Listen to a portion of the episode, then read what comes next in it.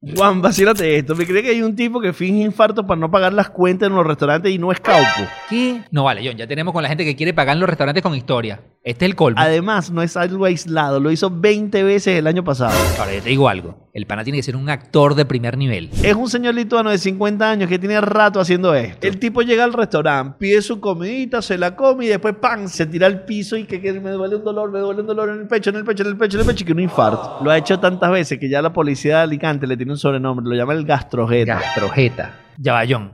Pero me estás diciendo que esto es común por allá. Juan, que te digo que por lo menos 20 veces lo hizo, No, porque vale, fueron las veces que lo detuvieron, ¿Qué? pero es posible que lo hizo muchas más veces. What? Man, tú nada más te imaginas cuántas veces tuvo que hacerlo bien para que lo pudiera repetir y le funcionara. Ya va, John, pero si lo ha hecho como 20 veces, ¿por qué no lo han metido Lo que preso? pasa, Juan, es que es un crimen menor y siempre termina saliendo. Además, lo hace súper en restaurantes normales con cuentas que no pasan de 35 euros. Que no es una cuenta alta en España, es una cuenta promedio. O dos cachitos y un jugo en las Mercedes aquí en O Caracas. sea, exagerado, porque son dos cachitos, un jugo y un café. Ahí sí te lo A ese pana aquí en Venezuela sí le daría un infarto real cuando ve esa cuenta. Pero por lo reiterado, ahora parece que si lo vuelve a hacer, sí iría preso por un largo periodo. Así que ya estaremos pendientes para ver si hay más noticias del gastrojeta.